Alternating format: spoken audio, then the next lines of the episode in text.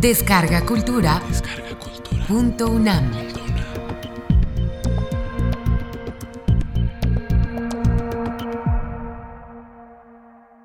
Gandhi Kata. Impartida por Sri Narayan Desai en diciembre de 2011. Dentro del programa Grandesmaestros.unam. Versión original. Módulo 1. En el origen, la búsqueda de la verdad. Primera parte.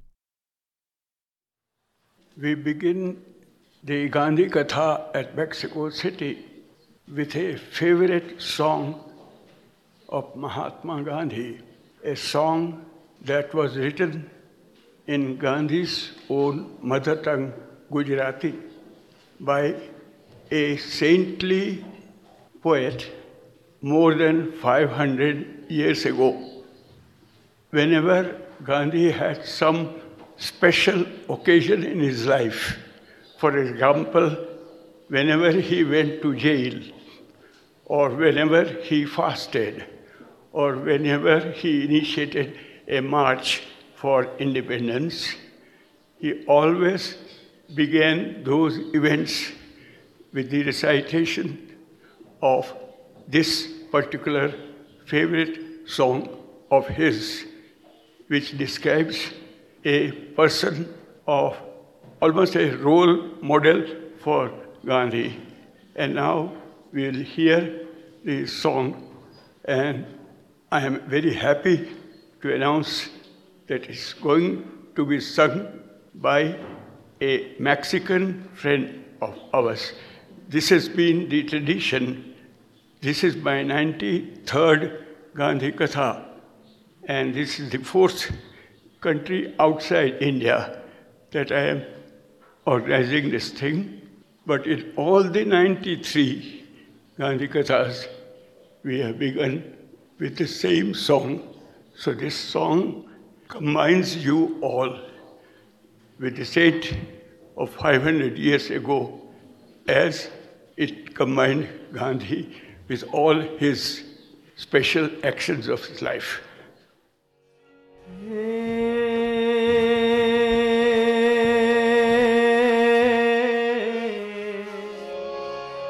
वैष्णव जन तो तेने कहिए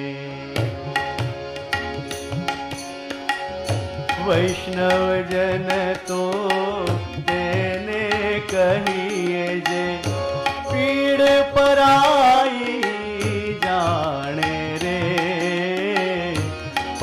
दुखे उपकार करे तोए।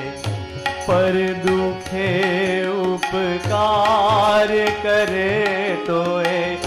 मन अभिमान आणे रे। वैष्णव जन तो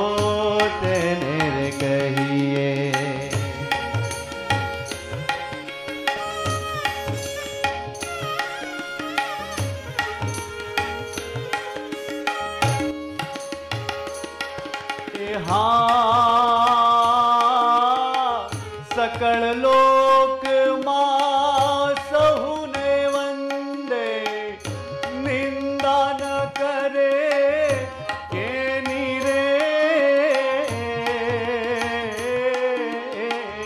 વાચ કાચ મન નિચલ રાખે વાચ કાચ निचल राखे धन धन जननी तेनी रे। वैष्णव जन तो कहिए।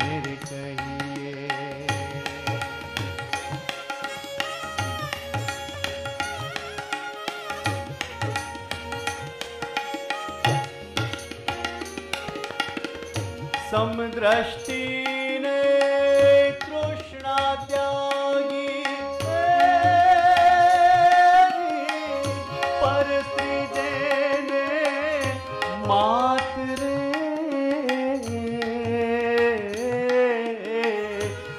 जिहवा थकिया सत्य न बोले। जिहवा थकी असत्य न बोले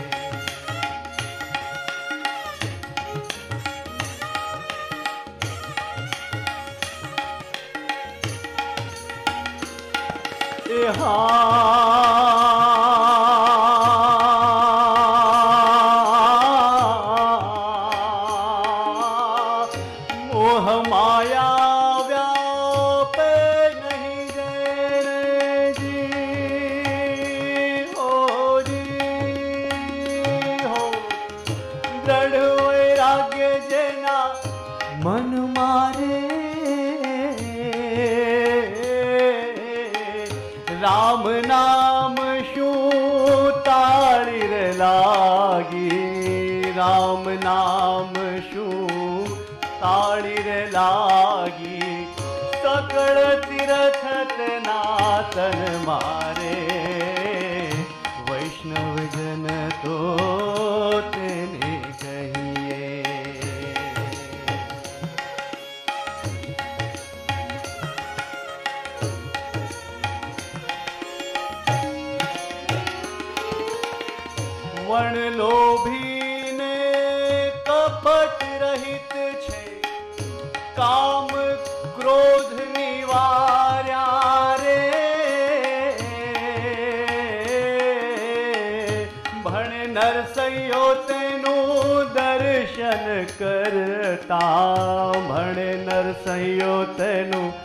दर्शन करता कोई को तेरा रे वैष्णव जन तो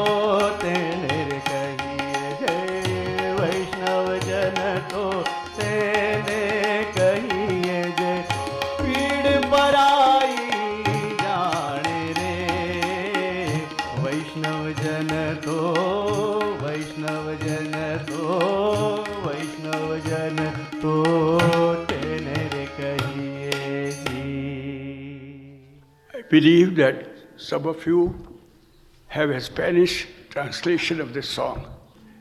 I have here on this paper a translation of the Gujarati song into English by Mahatma Gandhi himself. He translated this particular song for his British disciple called Meera Ben in India, Miss Slade. He translated it personally for her, and it reads as follows He is a Vaishnava who identifies himself with others' sorrows and in so doing has no pride about it. Such a one respects everyone and speaks ill of none. He controls his speech, his passions, and his thought. May his mother be blessed.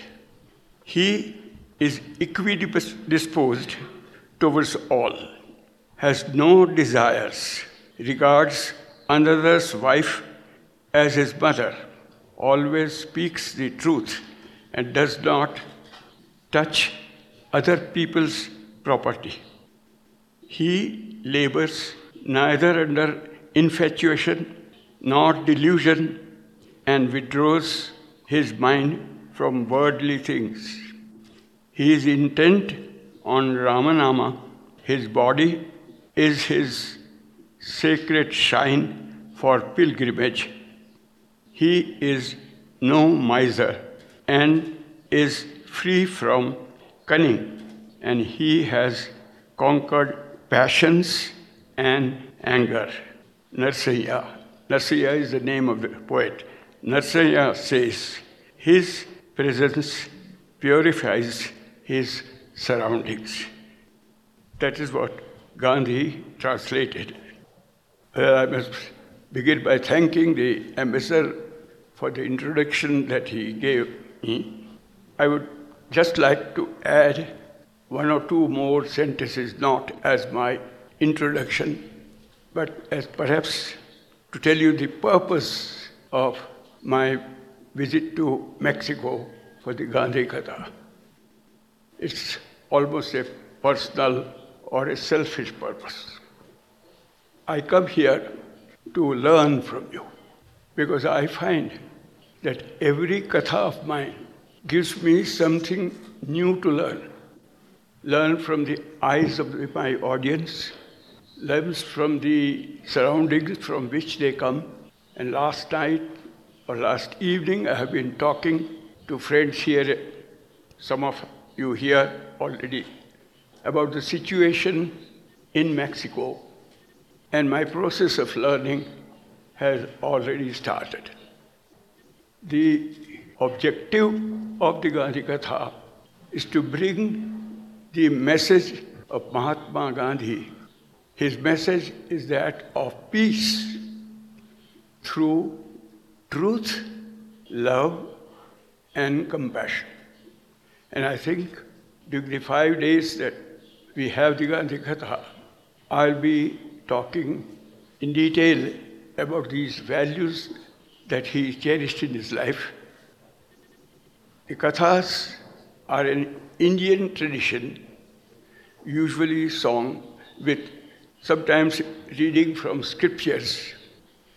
In a way, Gandhi Katha is unique because all the other Kathas in India are stories of people who died 500 years ago or sometimes a few thousand years ago. This is the first katha of its kind of a, about a person who lived amongst us and in our present days. And it is narrated by somebody who was brought up under his affectionate blessings. There's one sentence in the Gandhi favorite song that whoever sees a Vaishnava like Narsimha's Vaishnava is blessed in his life. But I think I was doubly blessed at that because I did not only see him, but he touched me.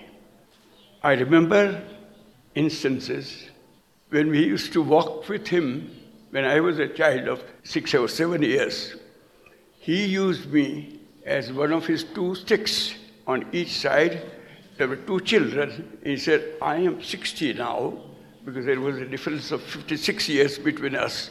So I am 60 or 62 now, and I, as an old man, I must have a stick, but I will have two sticks instead of one.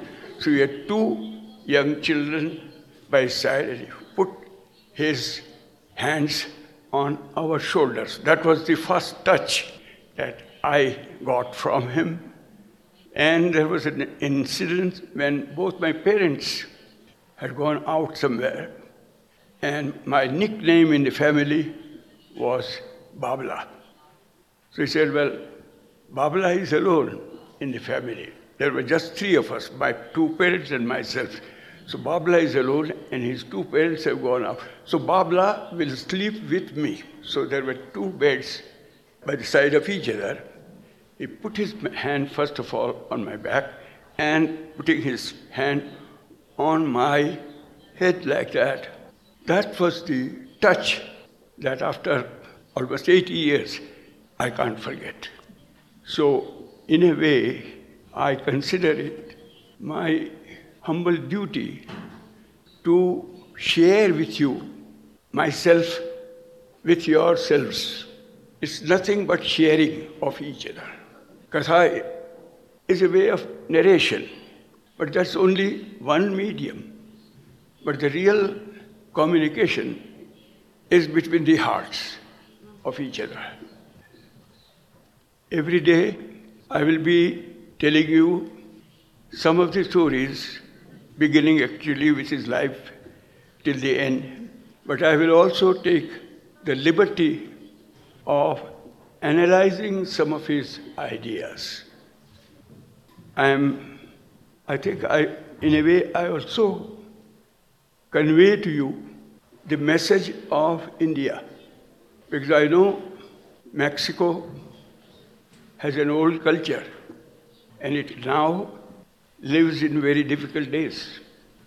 India too has a perhaps even older culture than Mexico, and we too have some problems which are very similar to yours. And I happen to take with me the story of someone who, in his own humble way, tried to solve some of the most important problems of his time. And it is not necessarily, or I would say, it should not be done. No imitation can be done of Gandhi's life. But we have to try to imbibe some of his thoughts into in, in our own lives and try to put them in action in our own way, not in Gandhi's way. Gandhi's ideas, like most eminent persons' ideas, can be divided into two different types. Some of his ideas I would like to call as essential ideas, essentials of Gandhi. And there are some which were incidentals of Gandhi. Some ideas came because he was living in a colonial India, and so the idea of freedom came because of the circumstances. But his essential idea, this was an incidental idea of fighting the colonial rule of the British. But his essential idea was to fight it through non-violent means. So the essentials and the incidental should be distinguished first of all. And I shall try to do that uh, as I tell you uh, some of the stories about Gandhi later on. I would like to begin by telling you what I consider be to be his, his most important search. His search was for truth. He even said, Truth came to me naturally. Non-violence and other values of life, I had to learn them later on. For me, truth came to me absolutely naturally from his very birth. It came to him naturally. Other things came later on. So I shall start with his search for truth. Gandhi's autobiography, which was written in his mother tongue, Gujarati, as all his books, excepting one, all his books were written in Gujarati. And they have all been translated into other languages. But he was insistent that he would write his original things in his mother tongue. And Gujarati was his mother tongue. So his autobiography, which was written in Gujarati, had a Gujarati title. And my father translated that book into English. And the English book was called Experiments with Truth. This book was translated into Urdu and published by a Pakistani press. And it is sold for eight times the cost of the Hindi book. It's quite expensive, but it still sells like hotcakes in Pakistan. And I think it has a slightly better title than Gandhi's original book. This is too tall a claim to make about a Pakistani book. It's a very short title. It says Talash Haq, Search for Truth. Whole Gandhi's life can be described into these three words. Actually, in Urdu, it's just two words Talash Haq, search for truth. And it was through this trust for us that Gandhi found various ways and some of the original ideas like satyagraha and constructive work or rachanatmak karyakarm and 11 vows, etc. Later on, I will talk about those. But the word for truth in almost all Indian languages is Satya. And to see the etymology, it is derived from the word Sat. And Sat means existence. Existence which is within one individual and existence which is in the whole universe. Existence which combines the individual with the society, which combines the individual with nature. So it's, it's a combination, it's, it's passes through, it's a flow that goes through the individual self, the society in general, and man with nature.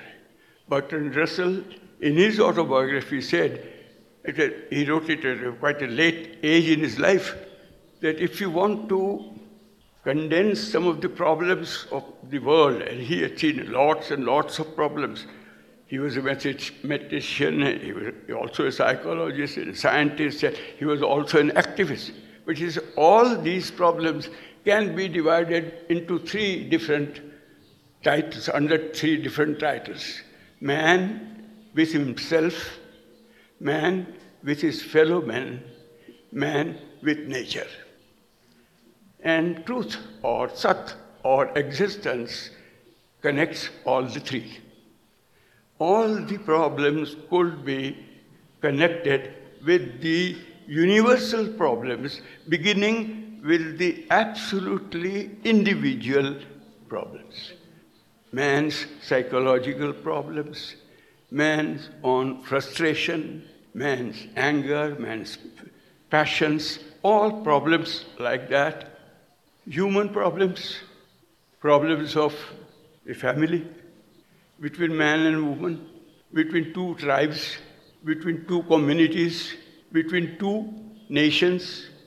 Many problems created out of the human, the relationships in human society, all those problems. And particularly during the last 30, 40 years, man has created perhaps the maximum number of problems with nature. And we are experiencing it day to day more and more of those problems. All these problems are interconnected. They're all connected. And Gandhi's one of the characteristics was that he would not touch one problem in isolation he would see each problem holistically. And each one, there is no, he would say, there is no economics, if you consider about economics separately and ethics separately. Because if ethics are separated from economics, economics no longer remains human. It has to be combined with ethics. In Indian languages, he had a very particular way of expressing it. If you divide Artha Shastra with Niti Shastra, it will be Anartha Shastra. It will no longer be ethical at all. It will no longer be economic also. So he saw problems holistically. We will also try to see that how Gandhi's message could reach. But we begin from the very beginning. So his, this journey, which he would have certainly preferred to call not a journey, but a pilgrimage. His pilgrimage of truth. And after coming to Mexico, I'd heard that, oh, these songs that you have for Gandhi Katha uh, smell to be religious. I think Gandhi, Gandhi would have considered that to be a compliment. Because for him, religion was nothing narrow, it was nothing sectarian. For him, religion meant spirituality. And even when he said Ramanama, he had made it very particular that my Rama is not the son of Dashratha nor the husband of Sita. My Rama is somebody who lives within every one of us. Ghata Ghata Vasi, somebody who lives in every. So that was the, everyone has that spirit. So this distinction, when we think about Gandhi, we must make between religion and spirituality. Gandhi was for a much wider definition of religion, which would touch not only all organized religions, but all these three relationships with man with himself, man with his fellow men, and man with nature. That would be Gandhi's religion, that would be Gandhi's spirituality. So his journey or pilgrimage started very simply. And I think that is something which a beginner should learn. Start simply, start with small experiments, be faithful to them, and try to ascend on that. He said, I have climbed from peak to peak of truth, from one peak of truth to another peak of truth. But that, the earlier ones were very small. His first definition of truth to Gandhi was speak the truth. But then immediately he started thinking, how can I speak the truth if I think otherwise? If it has, the thought has to be in the same line. And even if I have, think on the same line, speak the same words, and act differently, then it is not truth. It is far away from truth. So it has to be in the same line. That was the first lesson of Gandhi on truth. The thought, the words, and the deeds have to be on a straight line. They have to be on the straight line. We can begin with that. This is possible for everyone. And that is what he claimed. Sometimes, even about very big things, where we, when we think about the things that Gandhi did, we, we are flabbergasted. We think that probably, oh, that was some exceptional person. We can't do that. Only a, a person who can act miracles can do it. Gandhi said, no. All that I have tried to do can be replicated by other people because I have done only small things and I've just built my whole life on that. Truth came to me naturally. And when I first read that, I was a bit cynical about it. I said, Oh, what a tall claim. Truth coming naturally to that person? and think, giving a little deeper thought to it, I said, yes. It comes naturally to everyone. Think of the young child who just learns how to speak. He doesn't know, he or she doesn't know any other language than that of truth. There was a young girl whom I knew had just started speaking truth, speaking her own language, a few months before the incident that I am trying to tell you, he found a pair of scissors uh, in the room. So, what do you expect a girl of, say, two and a half years or three years, if she sees a pair of scissors, she was use it. And she says, let me use it. And there she found a new, brand new curtain on the window. So she tried to use the pair of scissors of that. So many cuts she made. The mother was away. When she came, she said, Oh, my new curtain, who has cut it? And very proudly, the girl said, Yes, of course, it's me, I did it. Supposing the mother had scolded her at that time, Oh, what have you done? we spent such a lot of money on that and you have cut it. And she would have, or she would have, let Papa come and he will give you a slap on your face. Something like that. The next time when she tried the same experiment, she would not say, I did it. So when fear came around truth, the diversion came. It is fear that diverts human beings from truth. It is greed that diverts human beings from truth. It is passion that diverts human beings from truth. It is ambitions that diverts human beings for truth. Naturally, every child is born loving truth, but we forget it because we have fear. We forget because we might have some kind of uh, passion, or when we grow up, we might have ambitions, etc. All that Gandhi did was not to allow either of these other qualities around truth. That's all that he did. But that is the thing which we have to try if we want to tread on the same path. If we want to be co pilgrims of truth.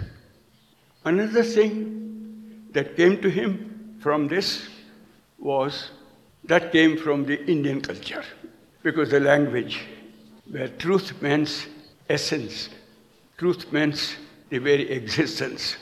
So he says, existence is within us all. So if everyone has that particular small part of truth, then it follows that even the most notorious criminals of the world will have something, some good element in themselves. Every person has something of good within oneself. Because everyone has, and he tried to, he called it God. There are some people, there were uh, atheists who met him. There is a book called An Atheist with Gandhi, where a very famous scientist came and stayed with him for a week or a little more longer than week.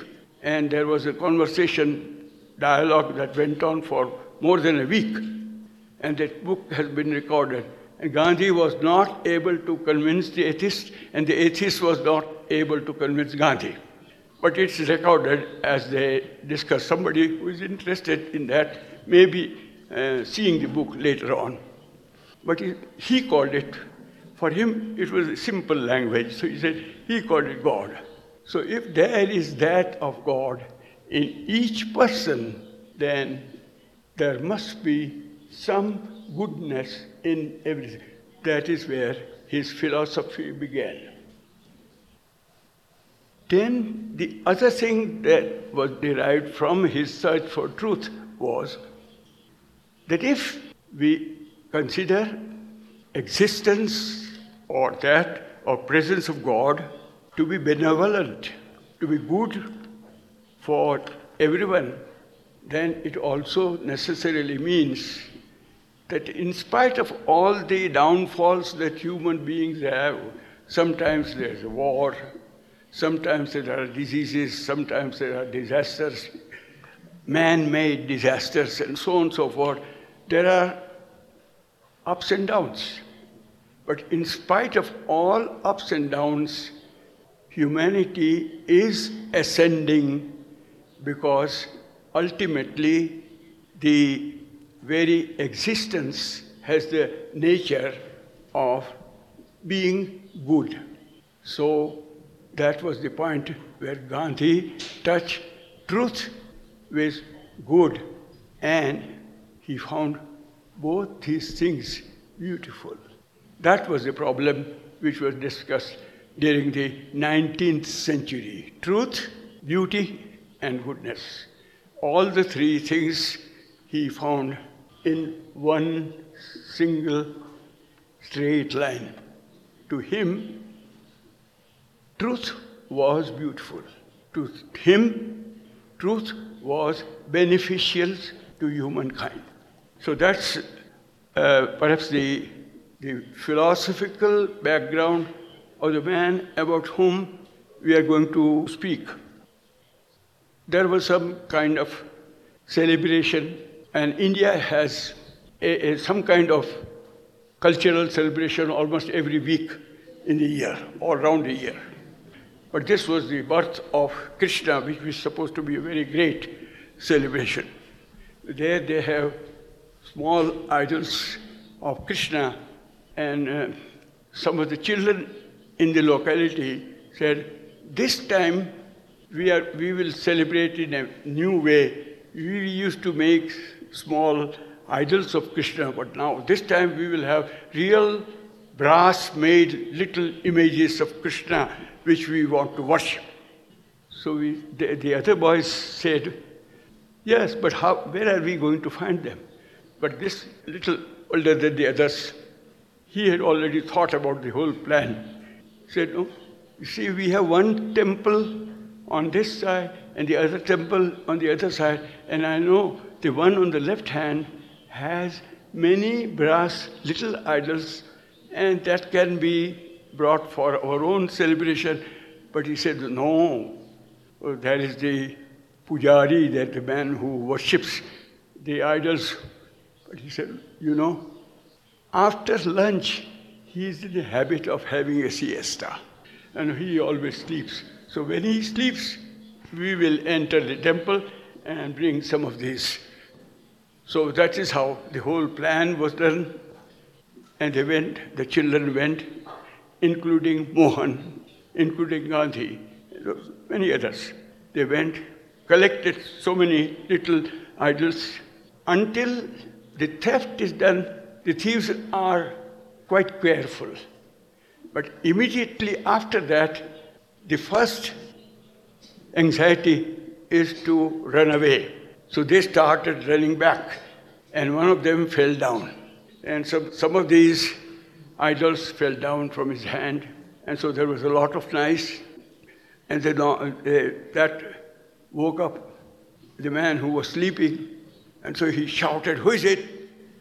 But they were still in a temperament where they could collect some of them, threw it over the wall from the other side, and then ran back. But by that time, the, the watchman had already noticed that is some of the children of the Gandhi family were involved in that. And Gandhi's father was the prime minister of a little small prince, princely town. So he, he went to the Diwan or the prime minister and said, Your children of your family were involved. We have seen some of them. So Gandhi's father was for justice. He said, Well, all he collected all of them, went on asking each one, and each, of them said, they shrugged their shoulders. They said, We don't know anything about it, we don't know. Because the, the idols were, were not with them, they were on the other side of the wall. So when it came to the turn of Mohan, or the little Gandhi, he said, I know what happened. We went to collect this. We had them, you know, but one of us fell down. And so we collected and threw them. And every little thing, to him, truth was telling the truth. So he said that. So it began with small things like that.